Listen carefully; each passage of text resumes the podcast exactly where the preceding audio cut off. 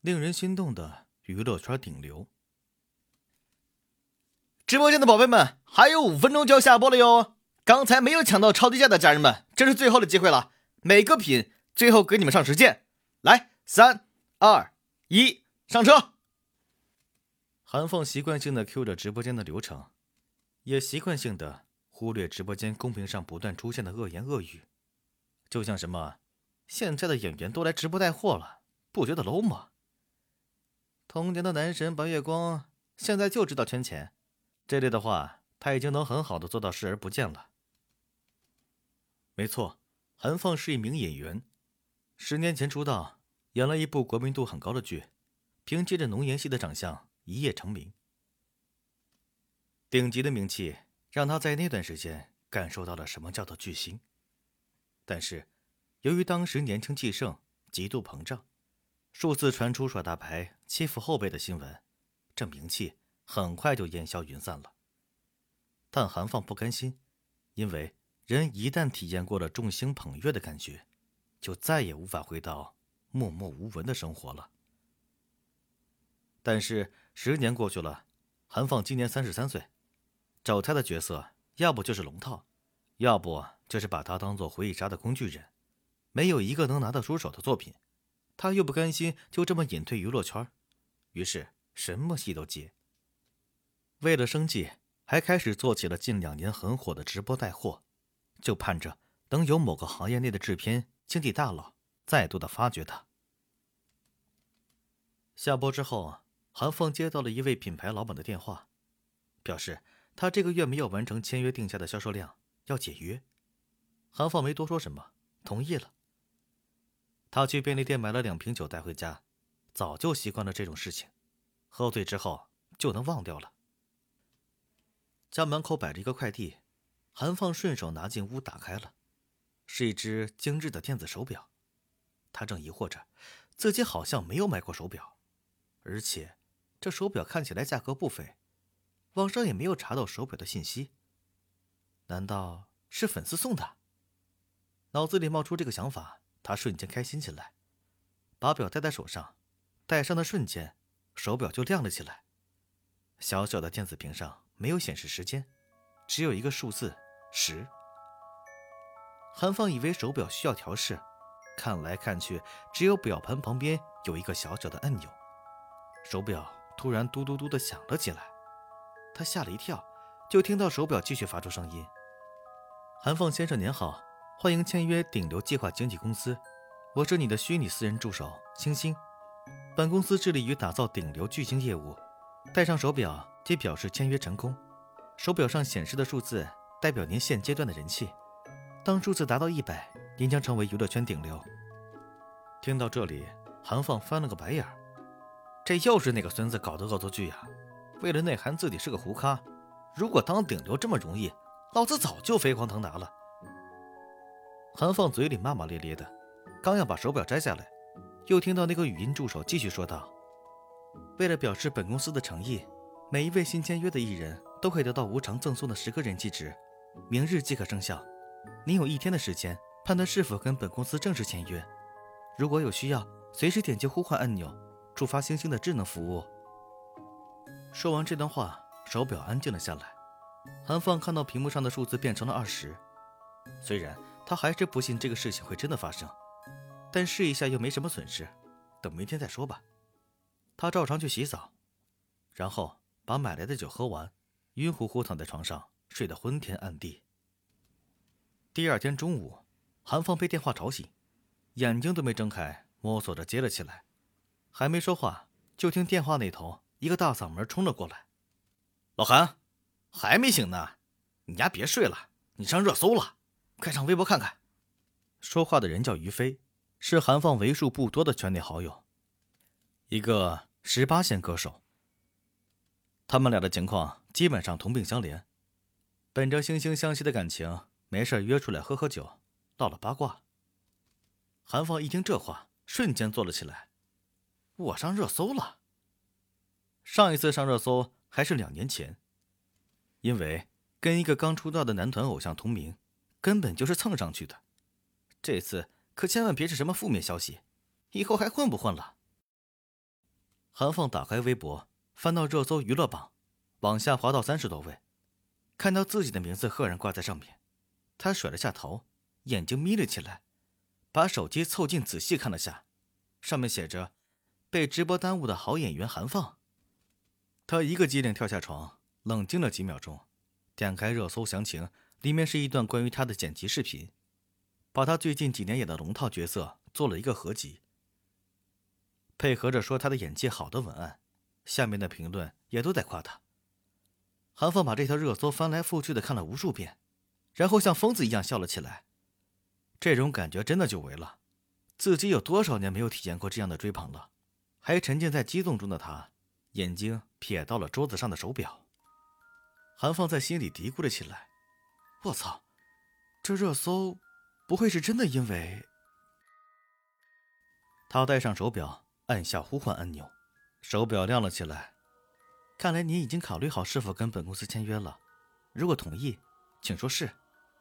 韩凤没想到内容会这么直接，他迟疑了一会儿，想着自己倒霉了这么多年，肯定是老天爷开眼，赐给他一个能红的机会。管他呢，先签了再说。于是对着手表说了是。星星马上回复：“恭喜韩先生签约成功。”提升人气的方法很简单，每周我都会给您下发人气任务，只要完成任务，您的人气就会得到相应的提升。温馨提示：本公司只接受终身签约，如强行把手表丢弃，单方面终止合约，您将会身败名裂。韩放一脸黑线。星星继续说：“您本周的任务是接待国内顶级娱乐公司高管张女士，任务完成后会得到十个人气值。”星星将会把详细信息以短信的形式发送到您的手机上，请记得查收。韩放松了一口气，这任务听起来也不难，身败名裂算什么？难道这些年我过的日子很光鲜吗？人就是要有赌一把的魄力才能成功。幸好自己这些年外贸管理做得不错，女高管而已，让她高兴不就得了？不出他所料。张女士对他的接待和陪伴很满意，虽然要贡献自己的美色，忍受中年女人对她上下其手，但好在双方体面，没有发生什么过分的事情。这种任务对他来说简直小菜一碟。星星接下来发布的几个任务都是类似这种风格，韩放的人气值也轻松的达到了五十，而且他惊喜的发现，自己在网络上的曝光量真的一天比一天高。还接了好几个综艺和广告的邀约，韩凤沉浸在这种名气上升的快乐中难以自拔。韩放先生，您本次的任务是陪伴两位神秘身份的客户度过一个周末。温馨提示，请提前两天进食，只能喝水。韩凤接了任务之后皱了皱眉，这是什么变态的客户啊？还不让人吃饭？但是嘴上说着不满，实际上还是按要求做了。以前减肥的时候，连续七天没吃过饭，两天而已，也不难。等韩放到达跟客户约定的地点时，他傻眼了。这次居然是两个男的，而且都光着上身，在酒店房间等他。这两人一看就是老板级别的，秃顶油腻，大腹翩翩，这是什么情况？其中的一个油腻男看到韩放进来，一脸迫不及待的让他坐下。盯着他左看右看，那眼神好像在看一道垂涎已久的菜肴。紧接着，他们就开始脱韩放的衣服。韩放一脸惊恐的捂着衣服退到了一边。你们干嘛？两个油腻男对视了一眼，其中一个猥琐的说道：“看来你是第一次接这样的任务啊。我提醒你一下，如果你拒绝任务，就是默认解约。”知道什么叫身败名裂吗？不光在娱乐圈混不下去，你在这个社会都混不下去了，赚不到一分钱，连出去卖都没人要你，甚至连命都没了。想想你现在住的别墅，你的豪车，你的人气，真的要拒绝任务吗？韩放愣住了，这番话简直是诛他的心。好不容易有了能红的机会，忍一忍就过去了。于是，开始放任他们摆弄。这一晚，韩放过得生不如死，全身被折腾的到处都是伤，没有一处好地方。回到家里，他刚打算叫出星星来破口大骂，突然来了一通电话。这电话是国内顶尖导演打来的，想向他邀约新电影的男主角。韩放想都没想，直接同意了。挂了电话，他看了一眼手表，数字是七十。这个任务直接让他的人气值涨了二十分。他打消了跟星星抗议的念头，甚至觉得很值。星星也很体贴的给他足够恢复身体的时间。接下来的一周，大导演官宣了新电影的演员阵容，韩放的脸出现在各大媒体的屏幕上，所有人都很看好他。采访与电视剧的邀约接踵而至，这种热度对他来说是前所未有的。就在他还洋洋得意时，星星派发了下一个任务。韩放先生，这将是本公司给您下发的最后一个任务。人气值三十，完成后您将直接成为娱乐圈顶流，且永久有效。韩放懵了，这么快就熬出头了，简直不敢相信。但是，他想到上一个二十人气值的任务，自己被折磨的没有人样，这次岂不是？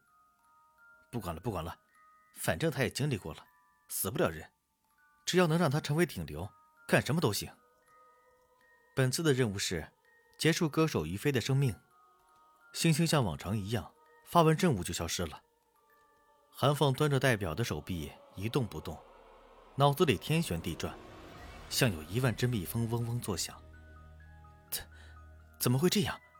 让我杀人，杀的还是于飞？这时候，韩放的手机响了，是于飞发来的微信，约他一起喝酒。他低下头，眼睛里闪过一道。不曾有过的凶狠光芒。韩放接到任务短信给的地址，取来了毒药。短信上有说明，这毒药不会被任何技术手段检测出来，调查的结果一定是猝死。这也让他的心放下了一大半。于飞在韩放对面落寞的喝着威士忌。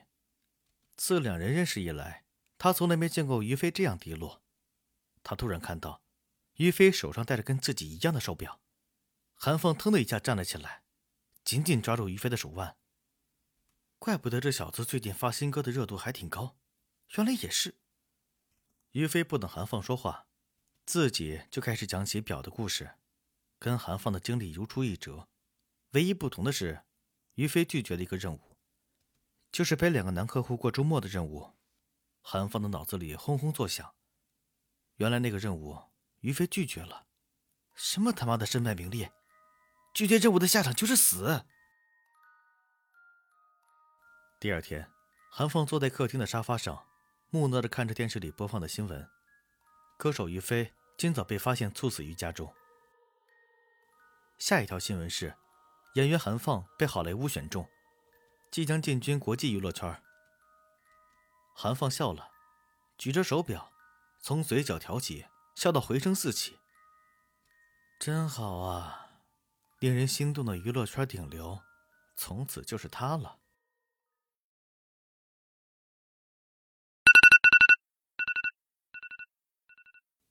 韩放满头大汗的从床上惊醒，大口喘着粗气。他看了看地上的酒瓶，又摸了摸自己的手腕，什么都没有。幸好，幸好只是一个梦。但是，如果这一切是真的，他会不会做出同样的选择呢？门外传来声音：“您好，您的快递请查收。”